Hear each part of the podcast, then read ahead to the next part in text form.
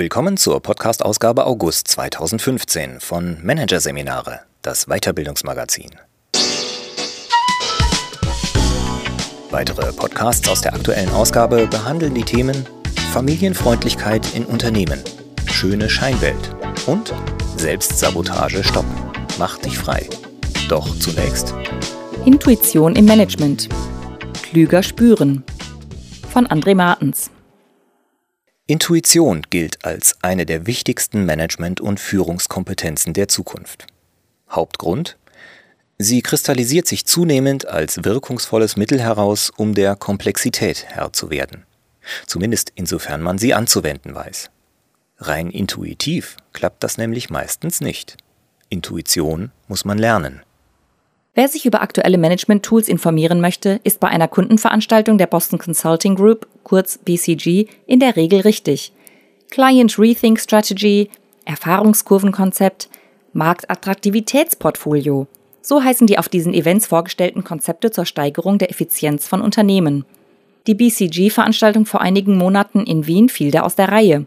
Kein langnamiger, gerade an irgendeiner Elite-Uni entwickelter Ansatz wurde präsentiert, sondern über ein buchstäblich urtümliches Instrument diskutiert, die menschliche Intuition.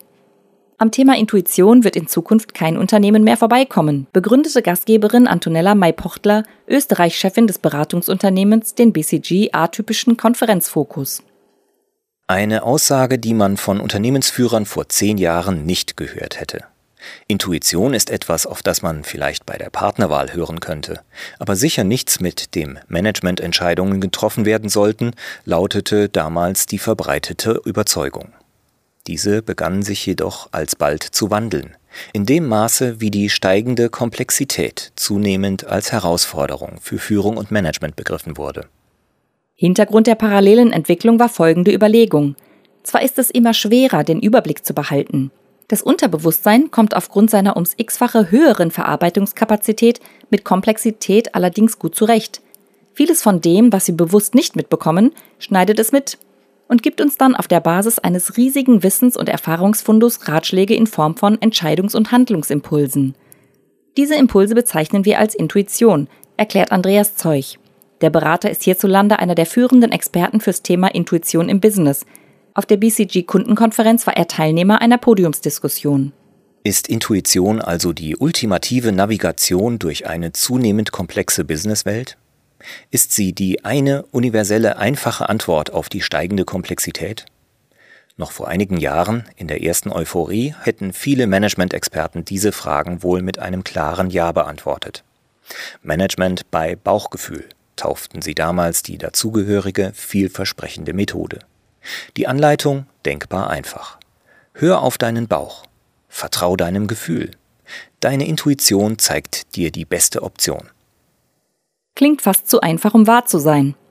Ist so leider auch nicht wahr, sagt Scheuch. Die Erfahrung zeigt, dass die intuitive Anwendung von Intuition häufig nicht klappt. Deshalb sind er und andere Experten tiefer ins Thema getaucht und haben Anwenderfragen gestellt. Was kann Intuition im Business genau leisten und wo liegen die Grenzen? Wofür lässt sie sich einsetzen und wofür nicht? Und vor allem, wie lässt sie sich nutzen? Wie geht Intuition konkret? Kann man ihre Anwendung lernen?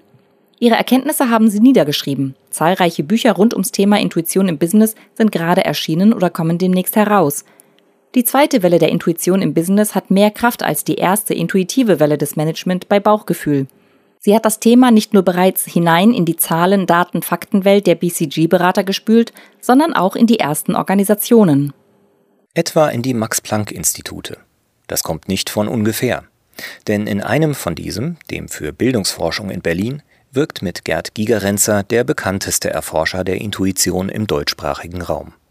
Gigerenzer und Kollegen haben ein einfaches, intuitives Verfahren der Personalauswahl entwickelt, das sie bei der Einstellung von Teamassistenten anwenden. Die zentrale Rolle dabei spielen jeweils vier, fünf langjährige Assistenten. Die wichtigste Voraussetzung für gutes intuitives Entscheiden ist die für den relevanten Kontext spezifische Erfahrung, erläutert Psychologe Gigerenzer. Im ersten Schritt wählen die Assistenten anhand der Anschreiben und Lebensläufe ungefähr zehn Bewerber aus, die Sie zu Interviews und spezifischen Testaufgaben einladen. Bei der Durchsicht der Unterlagen nutzen Sie keinen Kriterienkatalog, sondern stellen sich nur eine Frage. kann ich mir vorstellen, dass der oder diejenige bei uns einen guten Job macht? Die drei, vier Kandidaten, bei denen Sie nach dem Gespräch das beste Bauchgefühl haben und die zugleich die Aufgaben am besten lösen, werden dem Institutsdirektor vorgestellt. Warum gerade diese in der letzten Runde sind, fragt der Direktor konsequenterweise nicht. Gigerenzer sagt, nach den Gründen einer intuitiven Auswahl zu fragen, hat keinen Sinn, da diese ja unbewusst sind. Die finale Entscheidung für einen der Kandidaten trifft dann der Direktor. Das ist nicht der Hierarchie geschuldet, sondern dem intuitiven Prozess. Hintergrund? Wenn die Assistenten die Entscheidungsverantwortung selbst tragen würden, würden sie automatisch nach objektiven Gründen für ihre Entscheidung suchen, die sie anführen könnten, falls sich diese als schlecht erweist. Eine intuitive Auswahl wäre damit verhindert, erklärt Gigerenzer. Dieser vorauseilende Rechtfertigungsmechanismus ist laut dem Psychologen durch die Sozialisation so fest in den Köpfen verankert, dass er selbst dann seine Wirkung entfaltet, wenn klar ist, dass im Fall der Fälle niemand nach den Gründen der Entscheidung fragen würde. Nun wird in anderen Organisationen die Auswahl der geeignetsten Kandidaten bereits durch Programme erledigt.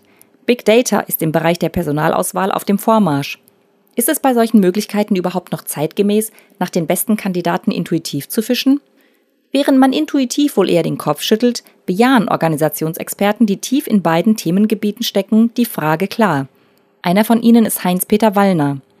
Big Data und Intuition sind keine Gegensätze, sondern zwei verwandte Wege, Komplexität zu meistern, sagt der Wiener Organisationsberater. Beide werden seiner Überzeugung nach weiter an Bedeutung gewinnen. Beide funktionieren nach dem gleichen Schema, dem der Musterbildung. Bei der Personalauswahl mittels Big Data durchforsten Programme digitale Datenberge nach Regelmäßigkeiten wie Was haben die besten Mitarbeiter studiert? Wo haben sie vorher gearbeitet? Aus den Antworten entwickeln sie das Profil eines gut zur Firmenkultur passenden und voraussichtlich gut performenden Mitarbeiters. Im intuitiven Prozess durchkämmt das Unterbewusstsein seinen Datenspeicher nach allen Informationen, die es über gute Mitarbeiter je gesammelt hat. Vom Umfang her kann der unterbewusste Datenspeicher mit jedem digitalen mithalten. Wie groß er ist, ist kaum zu ermessen. Neurowissenschaftler haben errechnet, dass wir pro Sekunde 40 Bit Informationen bewusst verarbeiten, aber 11 Millionen Bit unterbewusst aufnehmen und speichern. Für immer. Das Vorgehen der Musterbildung ist bewährt, aber nicht unfehlbar. Störvariablen, veränderte Umweltbedingungen, Zufälle können auf falsche Fährten führen. Die Intuition kann sich irren. Big Data genauso, konstatiert Wissenschaftler Gigerenzer. Der entscheidende Unterschied und seiner Meinung nach größte Vorteil intuitiver Verfahren besteht darin, dass bei ihrer Anwendung die Fehlerhaftigkeit eher mitgedacht wird, womit Fehler leichter und schneller erkannt werden. Gigerenzer sagt, wenn etwas errechnet wird, erhält es leicht den Anstrich des Faktischen und Unfehlbaren. Bei intuitiven Entscheidungen gelte dagegen eher die Devise Fehler eingeschlossen.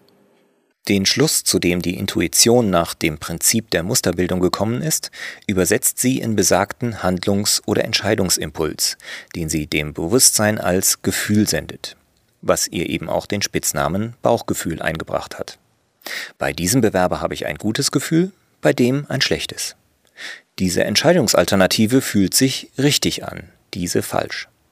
Die binäre Kodierung gut schlecht oder richtig falsch, ist der übliche Weg, in der sich die Intuition mitteilt, wenn man ihr Entscheidungsoptionen vorlegt. Sie kennt keine Bewertung zwischen gut und schlecht. Ein Mittelgut gibt es nicht. Sie urteilt nach dem Schwarz-Weiß-Prinzip. Und sie entwickelt auch keine eigenen weiteren Optionen. Beim Prozess der intuitiven Personalauswahl liegen die Optionen in Form der Bewerbungsmappen bereits vor, bei anderen intuitiven Entscheidungsverfahren müssen die Optionen erst entwickelt werden.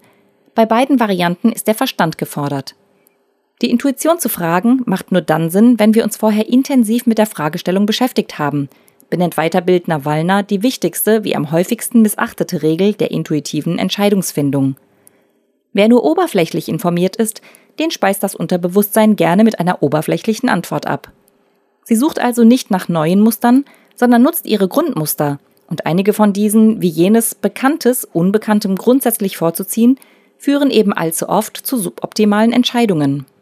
Das verbreitetste intuitive Entscheidungsverfahren ist das des intuitiven Prozessierens, das der Hirnforscher Gerhard Roth vorgestellt hat. Praktiker Wallner nutzt es für Entscheidungsprozesse in Gruppen.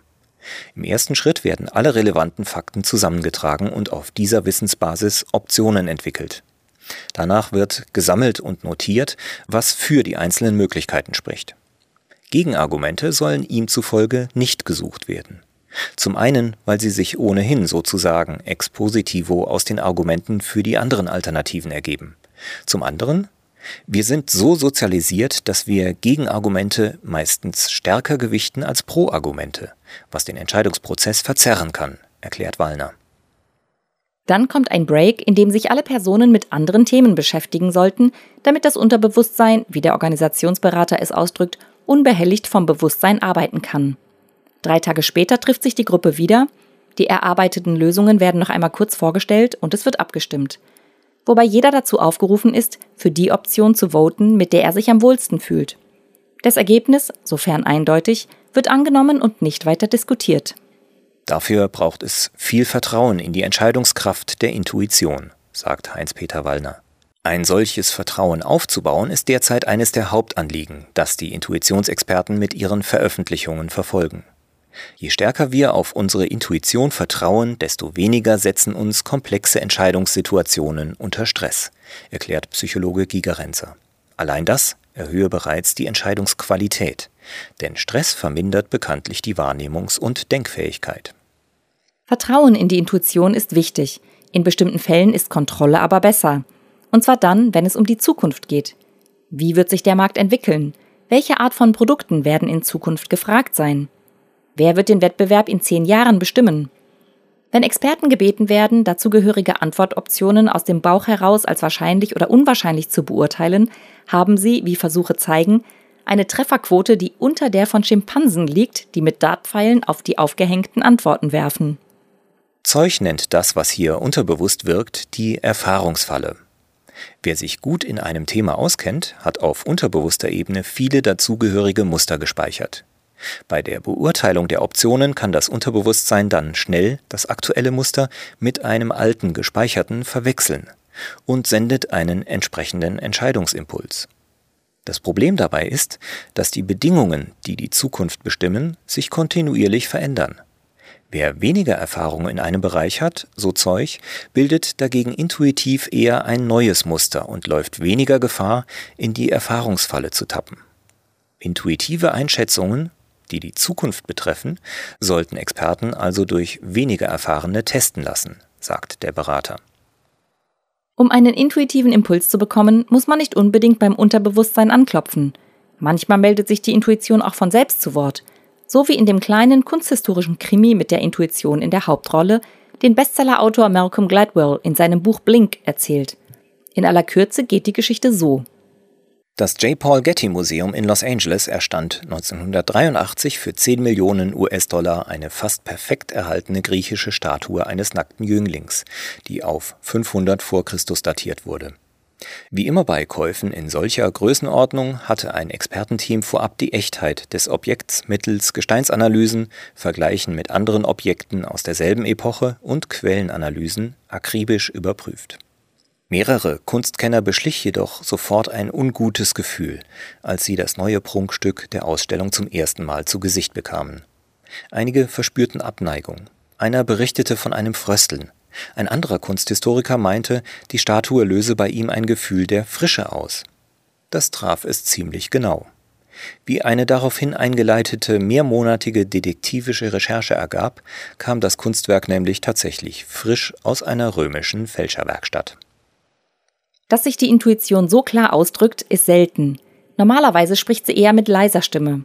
Der Kanal, der das Bewusstsein mit dem Unterbewusstsein verbindet, ist sehr schmal, erklärt die Psychologin Diana von Kopp, die als Trainerin und Coach arbeitet. In Phasen der absoluten Entspannung erweitere er sich aber. Regelmäßige Meditations- und Achtsamkeitsübungen sind deshalb ein effektiver Weg, die eigenen intuitiven Fähigkeiten zu schulen. Mit etwas Übung, sagt auch Intuitionsexperte Scheuch, kann die Intuition zu einem persönlichen Ratgeber im Business entwickelt werden. So wie bei einem Berater, den er bei der Recherche für seine Doktorarbeit kennengelernt hat. Dieser erzählte ihm, wie ihn seine Intuition bei der Auftragsklärung mit Kunden unterstützt. Wenn er gegen Ende des Gesprächs eine Verspannung im Rücken verspürt, ist das für ihn das Signal, dass es noch etwas zu klären gibt. der Kunde etwa eine verdeckte Agenda besitzt. Verspürt er dagegen ein leichtes Gefühl der Aufregung, weiß er, alles geklärt. Es kann losgehen.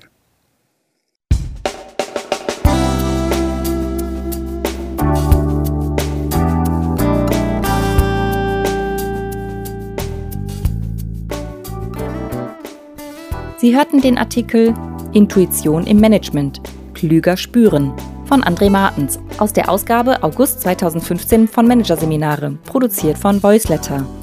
Weitere Podcasts aus der aktuellen Ausgabe behandeln die Themen Familienfreundlichkeit in Unternehmen, schöne Scheinwelt und Selbstsabotage stoppen.